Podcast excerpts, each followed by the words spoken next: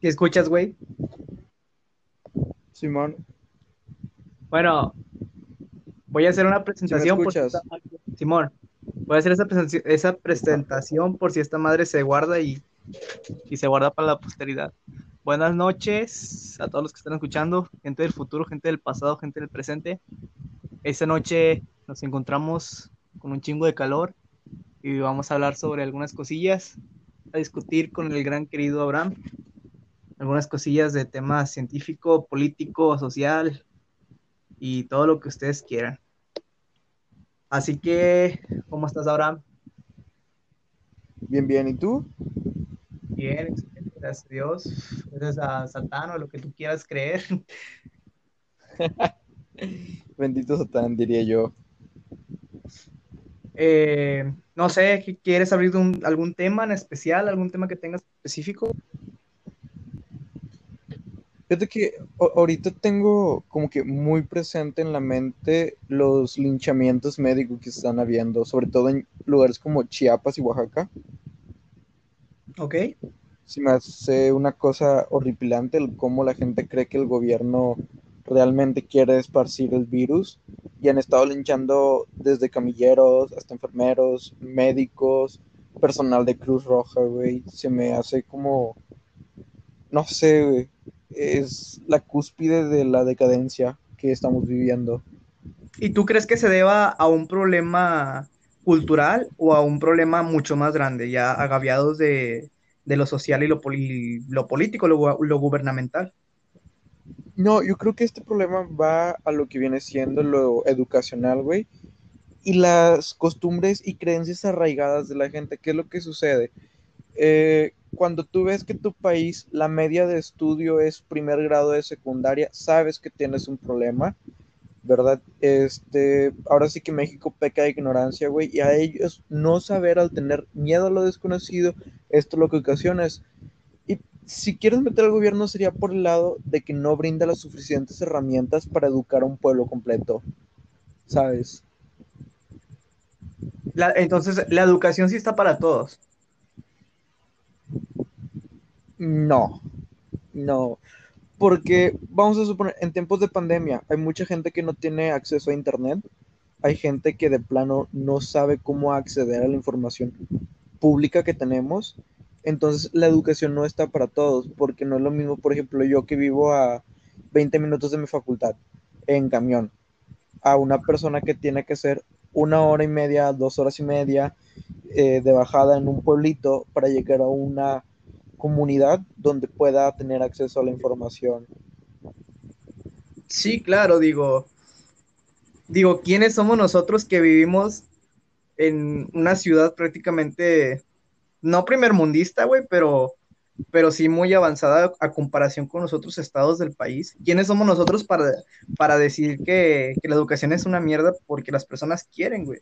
Porque como dices, no es lo mismo nosotros que vamos en un camión que pasa frente a nuestra casa o agarramos el metro y llegamos a la facultad en menos de una hora, güey, a lo mucho, si hay mucho tráfico, 40 minutos ya estás en la facultad, a los, a los pueblos en los que tienes que ir desde la, desde la mañana, desde las 3 de la mañana, 4 de la mañana se despiertan para bañarse e irse todos en caravana para que no los vayan a saltar o cualquier cosa por el estilo, porque son tramos muy largos, extremadamente largos. Así es. De hecho, en las comunidades indígenas, por lo general, bueno, no indígenas, o sí, de cierta manera, tienen que pasar por vaya que no son habitables, no es paso para la gente y como tú dices, güey, aquí con tráfico y todo llegas en 40 minutos, güey, a la facultad. Entonces, sí, yo creo que el, problema es el acceso a la educación, porque teóricamente si hablamos a la letra de la ley, todos deberíamos tener acceso a una educación gratuita y laica, sin embargo, pues no está la facilidad de acceder a ella. No, es, no hay una misma equidad para todas las personas. Exactamente, más que nada es, se debe a las realidades sociales que se viven en México. ¿Y tú piensas que, este problema se puede cambiar? O sea, que México puede cambiar a tal punto de tener una media de, estudio preparatoria mínimamente. Sí, sí se puede cambiar. Eh, lo llegué a discutir con mi hermano. ¿Sabes cuál es el, el enfoque que se debería dar? Lo técnico. Dime. Literalmente, el destacar una técnica de alguna u otra manera, ya sea una secundaria técnica o una prepa técnica, yo creo que es el enfoque que se le debería dar este, a la educación. ¿Por qué? Porque a lo mejor pues, no es lo mismo que una carrera, ¿verdad? Pero tú como técnico tienes acceso más fácil a un trabajo digno, Exacto. ¿verdad? Por decir todos los de la técnica médica, bueno, no puedo trabajar de médico porque no me recibo aún de la facultad de medicina, pero oye, soy rehabilitador físico, oye, soy radiólogo, oye, soy inhaloterapia, ¿verdad? Entonces el enfoque que se le debe dar es al sector técnico. Yo creo que el mayor problema de los estados, ¿verdad? Es que el- la iglesia sigue muy presente y países primermundistas dejan de lado las iglesias, las convierten en bibliotecas o en escuelas públicas, ¿sabes? Entonces yo creo Bueno. que México si hiciera eso, pues bueno, estaríamos, ajá, Sí, sí, sigue, sigue. estaríamos viviendo realmente otra realidad. ¿Por qué? Porque estarías haciendo, vaya, digo, yo sé que México está, si no me equivoco, en el segundo lugar de Latinoamérica en países religiosos, pero pues ya lo que das no es un enfoque religioso, estás dando un enfoque educacional que va a beneficiarte más que una iglesia. Digo, es, es, es muy simple, muy simple argumentar esto, que un país en el cual la población tiene estudios va a ser un país desarrollado, obviamente. ¿Por qué? Porque el gobierno puede invertir en otras empresas en las que en las que no se puede, no se podrían sin ninguna educación. Por ejemplo, puedes invertirle dinero en empresas de robótica o de tecnología o de informática. ¿Por qué? Porque sabes que la raza ya sabes, tú ya sabe, ya sabe qué hacer.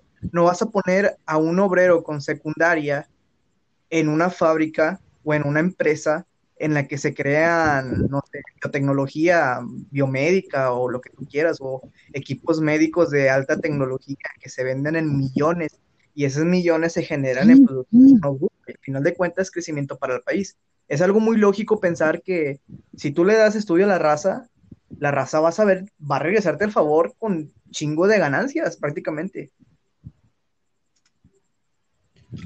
Así es, pero déjame decirte una cosa, ahorita en México yo creo que vivimos un retroceso eh, dentro de ello, porque no sé si supiste de la nueva ley que acaba de aprobar el Pleno, que es la ley de protección a la propiedad industrial, si no me equivoco el nombre completo de la ley.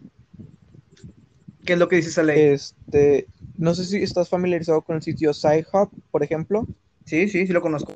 Todo diciendo, güey, me estás censurando. Bueno, no sé si se deba al tiempo de la plataforma Pero o si, pero pues valió verga. Vamos Vamos a... a... ¿Cómo te harías eso? Leo, estás Eh, como que Sí, sí, sí, dime.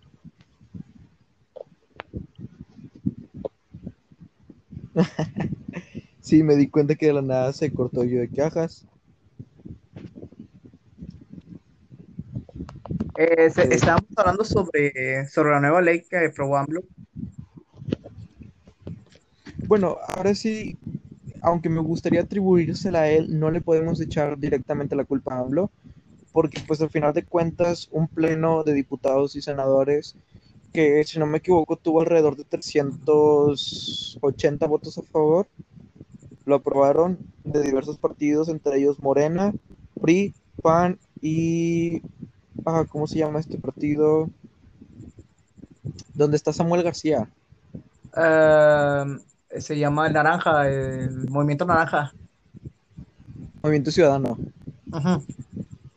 Así es. Bueno, entre esos cuatro partidos pues hicieron que se hiciera realidad esta ley, lo cual como te digo es un retroceso en la educación de México. ¿Por qué? Porque ya no vas a tener tanto acceso a los artículos científicos que necesitas, a libros que te subían ahí, entonces pues yo creo que si vamos por esos lugares nunca vamos a llegar a la educación que necesita México para salir adelante como país. ¿Y tú piensas que esto se deba a censura o se deba a cuestiones de, de derechos? O sea, de derechos de propiedad.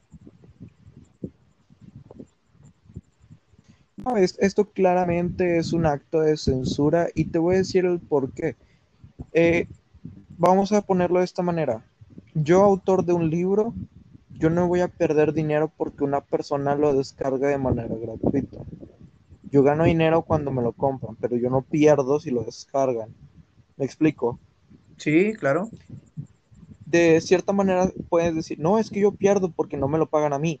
Bueno, no te lo están pagando, pero tampoco era una ganancia segura, ¿verdad? Y aparte es Entonces, publicidad, digo, ¿cuántas veces no has ido a una biblioteca o a una, a una librería? Ves un libro y dices, ah, con madre, lo voy a leer y voy a ver qué pedo. Te gustó un chingo que hasta lo quieres comprar, güey. O sea, es publicidad. Claro. O sea, al final de cuentas, el que la gente descargue tus libros de manera ilegal, entre comillas, habla bien de tus libros. ¿Por qué? Porque son libros solicitados, son libros que están Exacto. pegando y que a, a lo mejor no todos tienen el dinero para comprarlo, pero quieren leerlo. Y pues bueno, lo que estamos viviendo es censura porque la parte más importante de esta ley es que tu proveedor de internet es quien está bloqueando esos sitios. ¿Qué quiere decir? Que él está accediendo a tu internet local para darte shutdown a todos esos tipos de sitios. Si eso no es censura, no sé cómo llamarlo.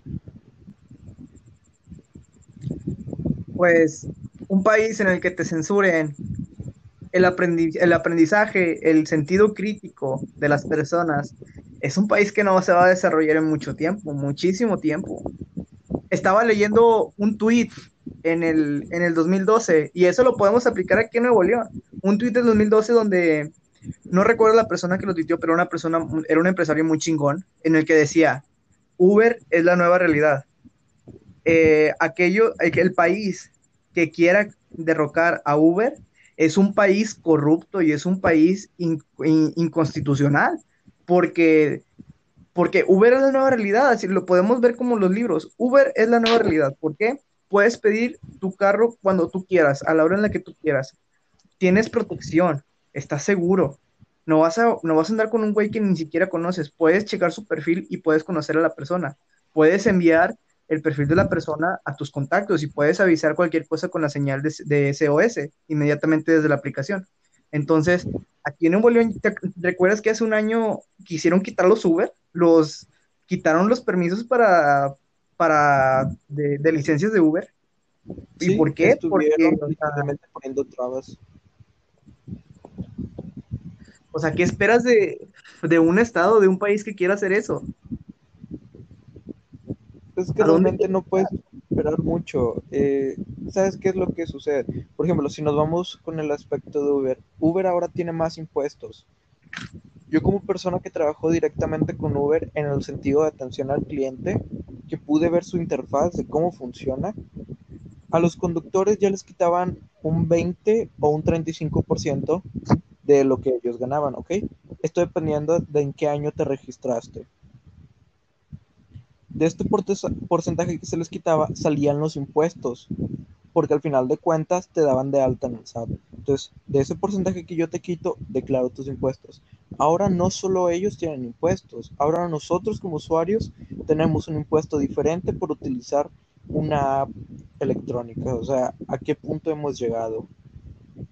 Sí, o sea, te, el gobierno te quiere quitar dinero, tanto por usar Uber, tanto por ser una aplicación. Y digo, digo, por, eh, también está lo de lo del SAT, que quiere que tú declares, que, que, que declares eh, pues tus compras con las maneras electrónicas. Nosotros teníamos la libertad de decir, ah, mira, vi este libro en Amazon o vi esta cosa en Amazon, lo voy a pedir. ¿Cuánto te va a salir ahora? O sea, los mm. precios aumentaron y no se trata de una inflación, porque los precios no aumentaron, literalmente los precios siguen siendo los mismos. Otra cosa son los impuestos. Estamos pagando un chingo de impuestos. Así es, y vamos a empezar a pagar más. ¿Por qué? Porque ahora plataformas digitales como son Twitter, Facebook, Instagram, YouTube, van a tener un impuesto especial dentro de tu recibo de Internet por el simple hecho de tener acceso a él. Y eso, eso no pasa en otros países. Hasta ¿No? donde yo tengo no pasa en otros países. No, es que eh, realmente es, es, estúpido.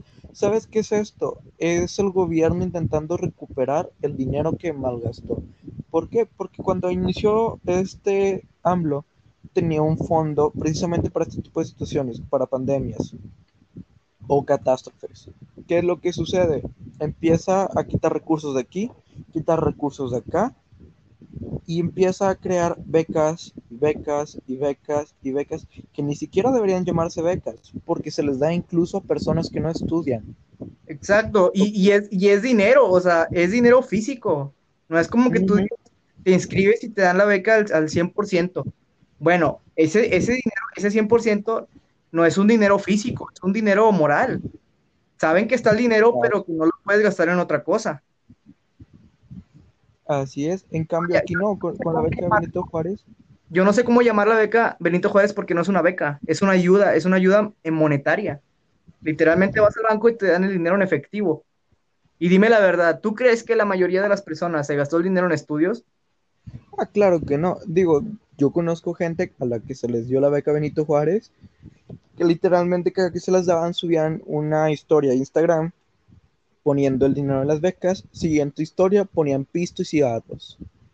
Oye, ¿de qué chingados se está tratando esto? Si lo, si lo ponemos de algún punto, eso se le llama una ayuda social o una ayuda popular, pero lo estaríamos viendo en el sentido de que AMLO está cultivando votantes para un futuro. Esa es la verdad. Es que el gobierno de AMLO es un gobierno viejo. Vaya, recuerdo, la, recuerdo la, las discusiones políticas que tuvieron cuando, cuando eran las elecciones, que este Manuel, este Anaya le decía, el problema es que tú no es que seas viejo, AMLO, es que tus ideas son viejas. Y las personas, o sea, las personas lo, lo felicitaron cuando dijo, eh, Ricky, Riquín, Canallín, se cagaron de risa y votaron por AMLO. O sea, no vieron el, comentario que les dijo, que les dijo Ricardo. No, no, no lo escucharon. Escucharon a AMLO decir un chiste. Exactamente. Es que esa es la política de México. La política de México es un chiste mal contado. ¿Por qué? Porque aquí en México no existe algo como tal que se llame izquierda. Tenemos la derecha que se rompió la rodilla. Y eso es una verdad absoluta. El, gobi- el gobierno de AMLO es un, es un gobierno populista. Es como el gobierno de Claro. Maduro. Es un gobierno populista, no es, no es una izquierda, no es una derecha. Oh, sí. Mm. El problema también radica en que la gente está resentida con los gobiernos anteriores. Entonces, pues eso facilitó mucho el triunfo de AMLO dentro de los sectores dañados, por así decirlo. En, dentro de sociología jurídica, eso se le conocen como sector de riesgo votante. ¿Por qué sector de riesgo? Porque son personas, por ejemplo, que no tienen negocios, que no se van a ver afectadas en dado de un, tan afectadas en caso de una recesión, o sea que no van a tener mucho que perder. Y fue la verdad, ganaron los huevones, ganaron los que no quieren trabajar, ganaron los que quieren todo peladito y en la boca, y los que quieren estar en contra de gobiernos que ya ni siquiera existen.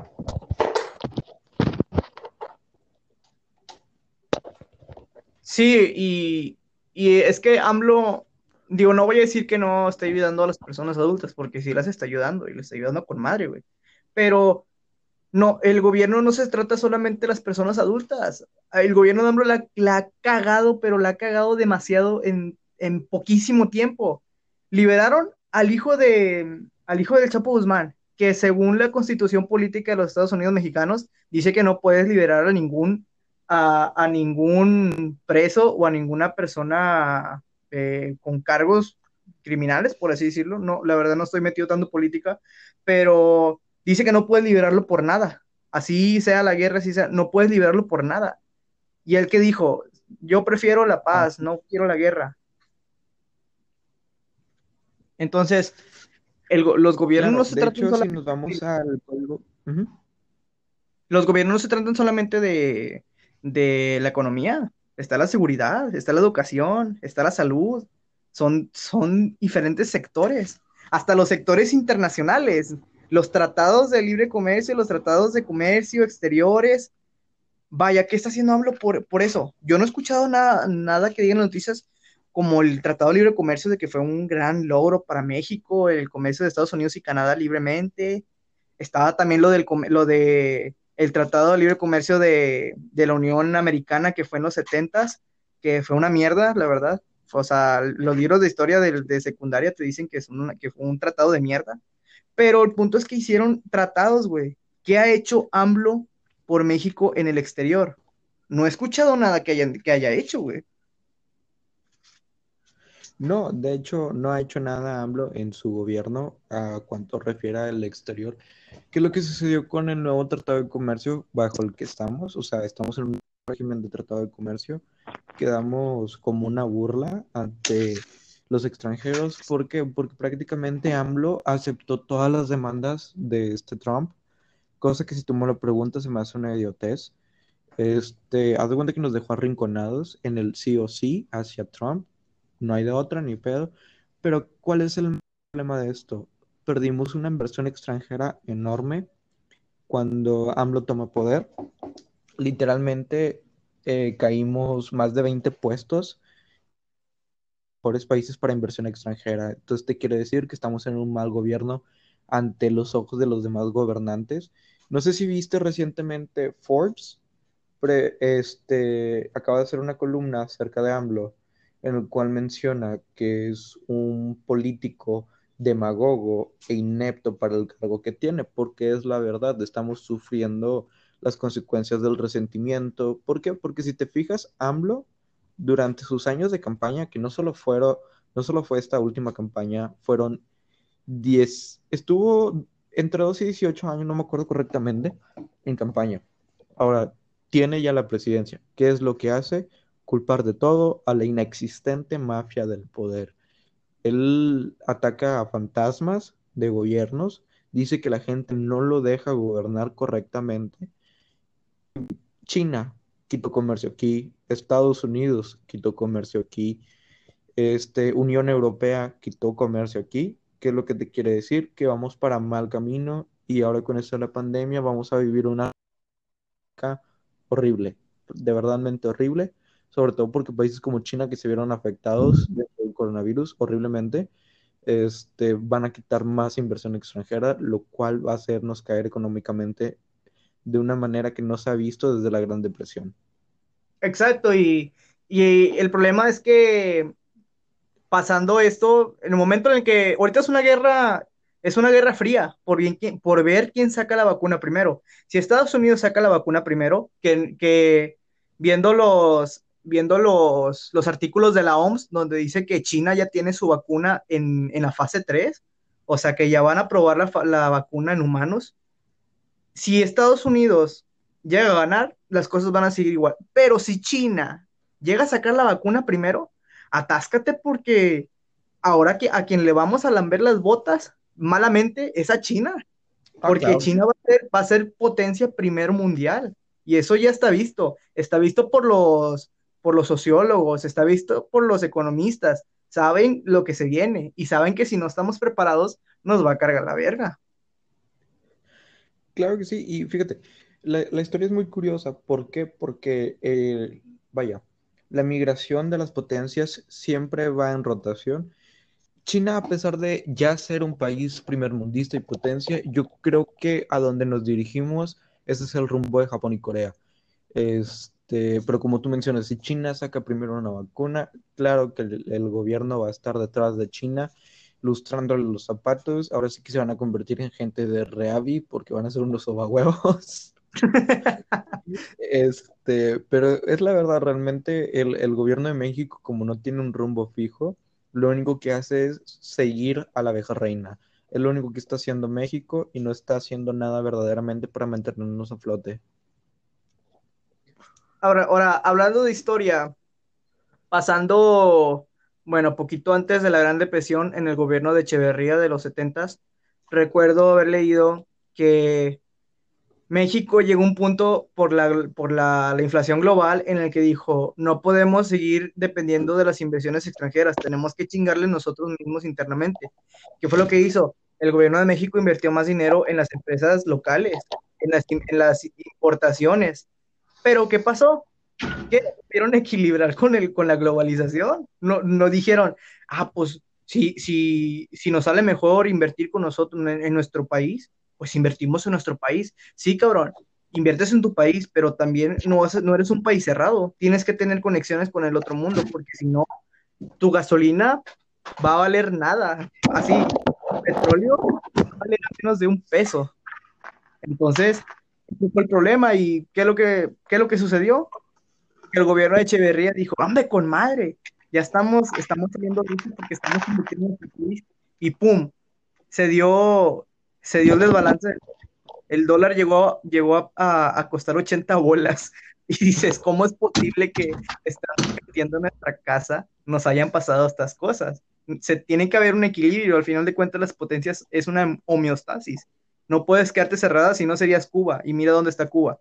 Si Cuba es un país comunismo que no tiene conexiones con otros, pero son los primeros en medicina.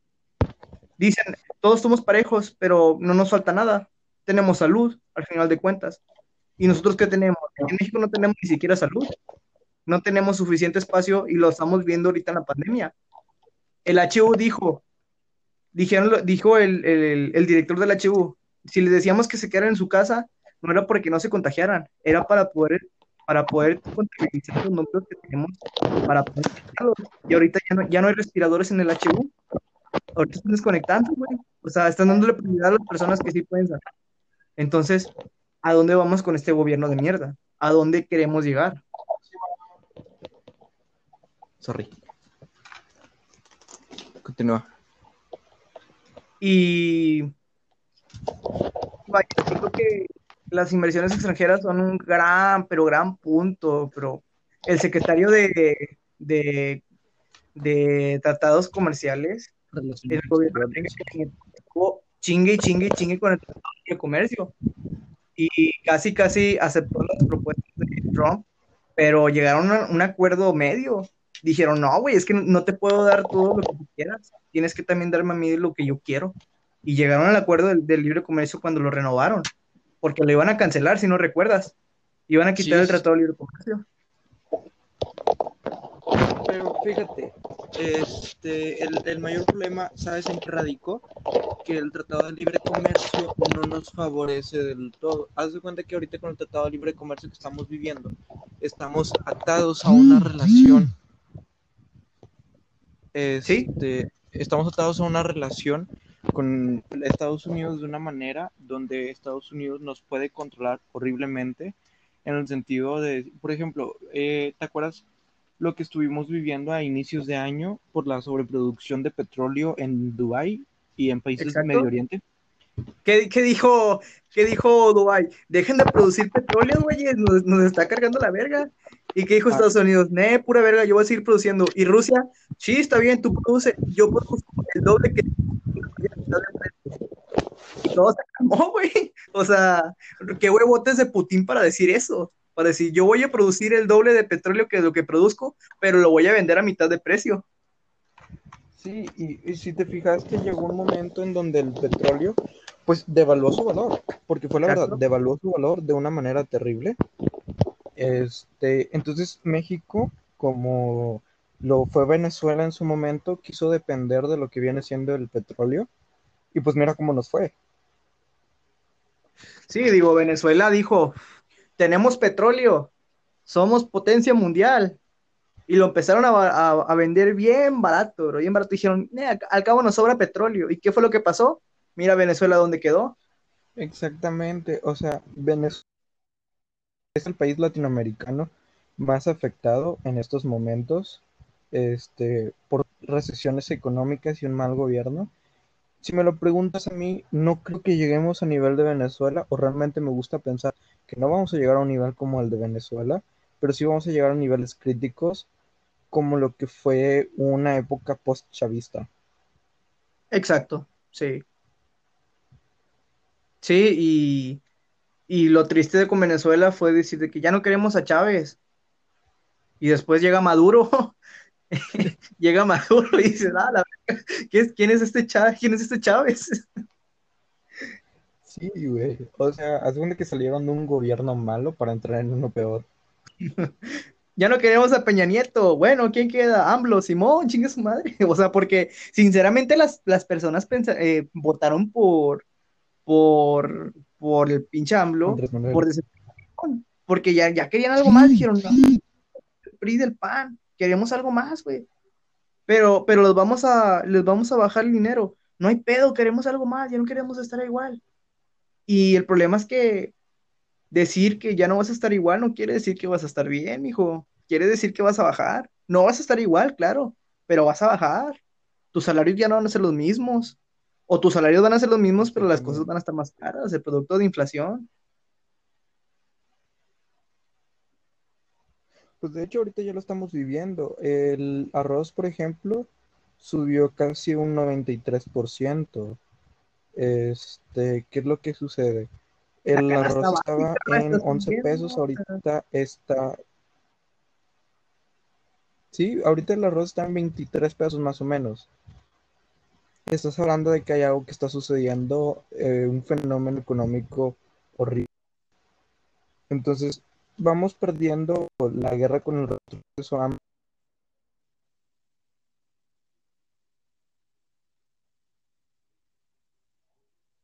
Hola. Económico. O sea, de tratando este asunto. ¿Y tú piensas que, que hay ¿Sí una solución? Sí, sí. ¿Tú piensas que hay una solución? Eh, sí, pero la solución no le va a gustar a muchos, para empezar. O sea, y segunda, la solución no está, siempre lo he dicho, la solución no está dentro del gobierno. Solución real está dentro de las personas. Y quieras que no, ¿qué es lo que sucede? Este, las personas no están dispuestas a poner de su parte. ¿Por qué? Porque cuando se les pide de que, ok, ah, Bronco, te puedo poner. Bronco dice, oye, yo te voy a llenar tu tarjeta feria, alumno, para que no te falte ningún viaje cuando tú te transportas, pero cambiasme 30 horas de servicio comunitario. Nadie quiso. Este, ajá, si tú ves cuántas personas se metieron al servicio comunitario de lo que viene siendo este, ay, espérame tantito.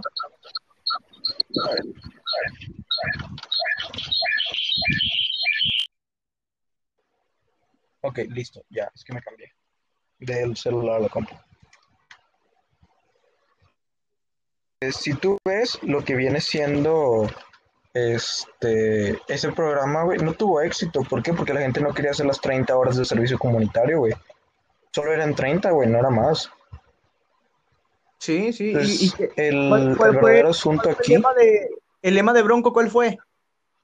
La raza, la raza jala, la raza, la raza paga, la raza tiene. ¿Eh? O sea, el gobierno, fíjate, las propuestas que tenía estaban bien chingonas porque decía, te voy a dar lo que tú quieres, pero tienes que jalarle, güey. Y la gente no quiso, la gente no quiso.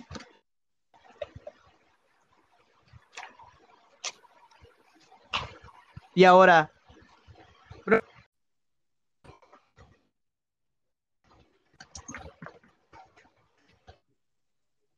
eh, hablamos ¿Me de... Sí, sí, escucho. Hablamos de... ¿En qué nos quedamos? estabas hablando del gobierno de Bronco. Ah, sí, bueno, fue, fue lo que, de hecho, se me estaba acordando hace poquito una conferencia de prensa de- del secretario Manuel, donde eh. Bronco, más va de pasada, y fíjate, me llamó mucha la atención, él dijo de que ahorita mismo eh, acabo de terminar una conferencia con los, con mis empresarios de, de China, bueno, Kia es de Japón, creo. Sí, ¿verdad? Kia, Kia es de Japón o de Corea. No, Kia es coreano. Bueno, él dijo, estoy hablando con mis empresarios de Corea para, para ver cómo, cómo trataron allá el virus y lo pasé con el, con el doctor Manuel de la O. Dices, güey, o sea, el vato está aprovechando las conexiones que tiene empresarialmente para, para conectarlo con para conectarlo con la salud, dices. Fue, fue, un momento muy pequeño, güey, pero me llamó mucho la atención eso. Decir de que, o sea, Bronco sea como sea, pues no, no sé cómo lo, cómo lo estás viendo tú, pero yo veo que sí le está metiendo vergazos al, al COVID ahorita, güey. Ah, claro que sí. De hecho, sí, a lo que viene siendo el inicio de la pandemia, lo que vino siendo los gobernadores de Coahuila, Tamaulipas y Nuevo León no siguieron el calendario federal. ¿Por qué? Porque ellos buscaron la manera de controlar la situación mientras el gobierno federal todavía no daba las indicaciones del el totalmente en casa, ¿no? Porque pues si tú recuerdas lo fue de que hay este todavía salgan a comer con los, sus familiares, vayan a restaurantes, den abrazos No pasa nada. y AMLO desde el inicio. Ajá, sí, y este.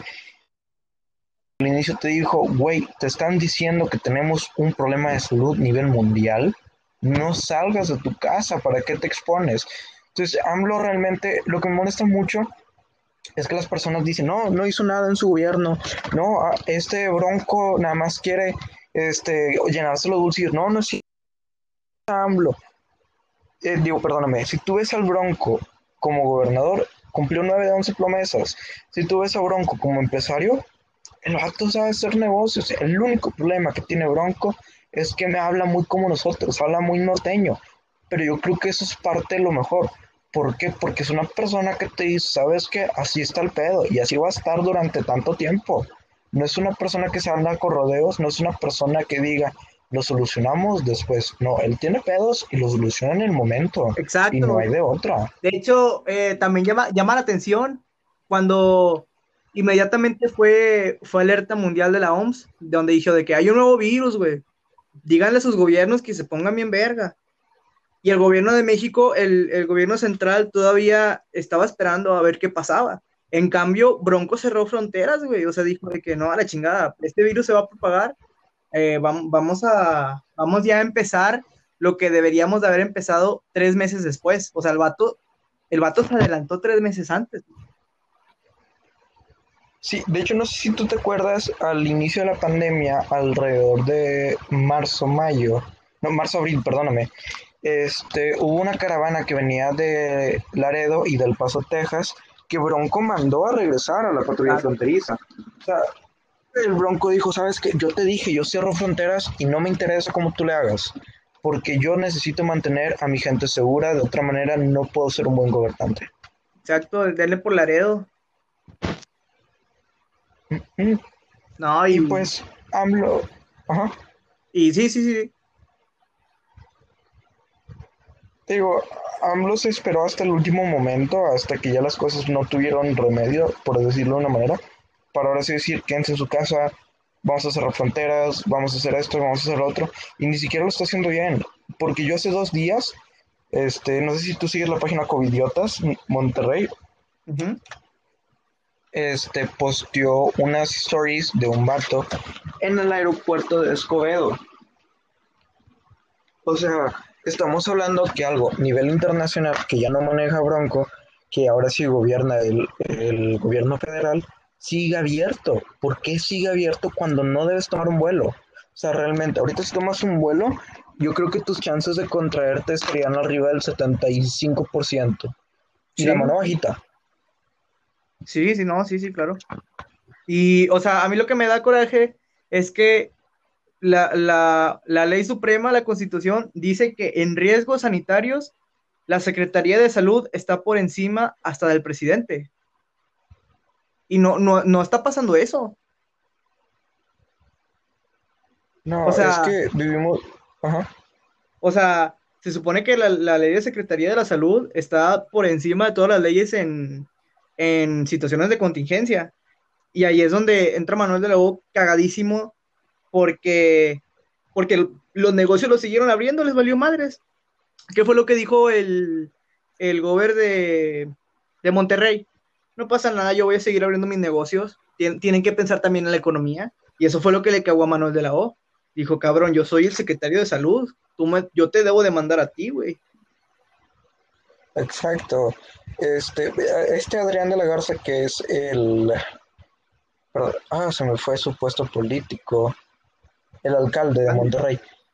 Este, dijo Adrián de la Garza, yo tengo que reactivar mi economía, tengo que ver por mi gente. Yo te entiendo perfectamente, carnal. Hay muchas personas que día que no trabajas, día que no comes. Y yo te lo entiendo, porque como te lo dije al inicio, no todos vivimos la misma realidad social en cuanto a educación, economía o lo que tú quieras. Sin embargo, si te están diciendo bares, restaurantes, cines y comercios grandes no los puedes abrir, ¿por qué carajos vas y los abres? O sea, es, ¿cómo decirlo? Es una falta de respeto a las leyes que te gobiernan. Realmente Exacto. es, es, es como, por ejemplo, ahorita que estamos viviendo toque de queda entre semana y fin de semana es no salir, ¿qué es lo que se está viviendo? Los restaurantes y bares aprovecharon un loop legal. Ah, bueno, yo estoy abierto desde las 10 de la mañana que me permites la venta del alcohol hasta las 10 de la noche que me estás pidiendo que cierre y todavía después de las 10 de la noche estoy entregando comida. Ya ahorita no estamos en tiempo de tomar nuestros riesgos, no estamos en tiempo de tomar a ver qué es lo que nos depara el futuro. Ahorita es el tiempo de decir, ¿sabes qué? Así va a estar el pedo y pues ni modo, tenemos que buscar la solución, no tenemos que buscar más problemas, porque mantener bares es buscar problemas, mantener este, restaurantes es crear problemas. Lo vivimos con, eh, con, perdóname, con Cervecería Chapultepec, que fue el primer bar de aquí de Monterrey que abrió, para ser específicos, la sucursal que está sobre Leones. Este, Cervecería Chapultepec abrió tres días antes de que Adrián de la Garza diera luz verde. ¿Qué es lo que te quiere decir? Que ya no hay un orden político para las cosas, ya no hay un orden dentro del margen de la ley. Es, eh, es un estado de derecho fracturado y vulnerable. Es lo que se No, está y- viviendo. Y digo, a cervecería, a, a cervecería Monterrey le, valió madres que lo de la pandemia. Ellos dijeron, nosotros no nos importa porque ya tenemos, eh, tenemos producción para cuatro meses después. Entonces, dieron luz verde para la venta de cerveza y ellos, ellos comerciaron como si nada. O sea, no tuvieron problemas para la producción ni para, ni para la, la transportación. No tuvieron problemas, ¿por qué? Porque ellos, ellos ya estaban preparados. O sea, ellos dijeron, yo tengo cerveza para cuatro meses después. Y la raza bien desesperada, güey, pero bien desesperada. Por eso Manuel dijo, bueno, quieren cerveza, les vamos a dar cerveza, pero te vas a quedar en tu puta casa. Y fue todo lo contrario, güey. La, la raza se empezó a juntar, la raza se empezó a salir y hoy mismo fueron 654 casos de COVID, güey. Nos asustábamos cuando decían, no mames, hay 14 casos, hay dos en Santa Catarina, hay tres en San Pedro, hay siete en Guadalupe, no sé qué. Nos asustábamos. Y ahorita que son 654 personas por día, una media de 600 personas por día contagiados, lo toman como si nada, como que eh, el, el, COVID es falso, no le crean, es pura mentira, puras falacias. Claro, y, y, no salen de su falacia ad ojimen, que es lo último, lo único que saben decir y porque lo leyeron en un comentario de Facebook. Vamos a ser sinceros, este, lo, lo que dicen ellos es, es, repetido en comentarios de Facebook porque algún idiota puso el COVID no existe, es una guerra fría entre gobiernos. Cabrón, cállate el hocico, no sabes cómo funciona un virus, no sabes cómo funciona el método de propagación, ni siquiera sabes cómo un virus puede sobrevivir fuera del, vaya, de un laboratorio, porque no sé si te acuerdas que empezaron a decir, es que lo hicieron en un laboratorio, no, no es cierto. Ahora bien, pues te están diciendo, puedes vender cerveza porque ya tienes la producción hecha. ¿Qué es lo que hace la gente? Se abarrota, compra un chingo de cerveza, con por su casa. Pero que, de hecho, cuando empezaron a resurtir cerveza en los Oxos, fue cuando tuvimos una alta en el pico que llegamos a 200 y feria de casos, cuando antes no llegábamos a 150, cuando no llegábamos a 120. Día de las Madres pasó lo mismo, Día del Niño pasó lo mismo. Oye, tu huerco no se te va a morir si no le compras una pizza un Día del Niño, güey. No, y, y, me da coraje, digo, la, las fotos que subieron en la pinche Lidur César, la gente pinches filota, pero filota que había en el Lidur César. Es como que, cabrón, ve a la pinche carnicería, compra un kilo de, mortade de mortadelas, huevo con, con jamón, güey, lo que tú quieras. No pasa nada, güey. O sea, no pasa nada si Morrillo no come pizza. Claro, güey. Este. ¿Y sabes qué es lo que más me encabrona? Que la gente te dice de que, ay, güey, es que a mi niño no le puede faltar un festejo del día. Vato, estás hablando de que tienes 364 o 365, dependiendo el año, días más para hacerle algo. Estás en medio de una pandemia. El mundo literalmente se está cayendo a tu alrededor y tú piensas en comprarle una pizza al niño. Lo mismo pasa con la cheve, güey. No tienes dinero para tragar, pero tienes dinero para cheve. Es, eh, fíjate, ese fenómeno Sí, Exacto. yo creo que es casi exclusivo de México. De Sí, hecho, digo- hubo lugares como HB. Ajá. Sí, sí, o sea, lo de lo que tú dices de que de que no tienes para, para comer, pero sí tienes para cerveza, cabrón. Claro, es, es- es un what the fuck. Llegó a tal grado que instituciones Walmart, HB y Soriana empezaron a poner que la cerveza solo se iba a vender en un mínimo de 500 de despensa. ¿Por qué llegas hasta este punto? Porque los mismos empresarios, que ellos ganan más con tu pendejez, empiezan a decir, oye, espérate, ¿y tu familia qué? Digo, yo sigo ganando, pero ¿tu familia qué, carnal? Digo, te lo entiendo. A lo mejor, por ejemplo, cuando eres un vato que vive solo, pues no tienes gastos realmente, güey. O sea, compras tu pequeña despensa, pagas tus recibos y pues te queda para chévere. ¿Por qué? Porque eres tú. Pero cuando tienes una familia de tres, cuatro integrantes, cinco, este, ¿cómo fregados vas a gastar 600 pesos en la tapa de la cheve? Porque lleva a más de 600 pesos la tapa de cheve pero no puedes comprar 500 pesos de quincena o no le puedes comprar al niño las cosas que necesita de, de la escuela. Puedes pagar las cuotas que la escuela te pide para subsistir, güey. O sea, parece que te lo tengo que explicar con peras y manzanas que primero es lo necesario para subsistir y luego el alcohol. Sí, y, y digo, es un problema que se agrava no nada más, no, digo, no, no a nivel mundial, güey. Yo no, yo no he visto otros países en los que se desesperen por cerveza. Yo no he visto nada por el estilo, güey. Yo veo aquí en México, digo, vivimos en una realidad en la que, pues, es, es que eso sí es cierto, güey. Vivimos en una realidad en la que, al menos aquí en el norte, el señor eh, llega cansado, hace un chingo de calor y se toma una cerveza. Eso, eso se trata ya de un problema cultural, porque Claro. el, el regio es cerveza y carne asada. Ese es su, es su, su plato de comida, güey, cerveza y carne asada. Entonces, ¿cómo esperas que la gente actúe o la gente piense cuando le estás quitando la cerveza, güey? No, se pasan de verga al gobierno, ¿por qué nos quitan la cheve? No, a la verga. Simón, véndeme una tapa en 500 bolas. Véndeme una tapa en 400 bolas. No, güey, o sea,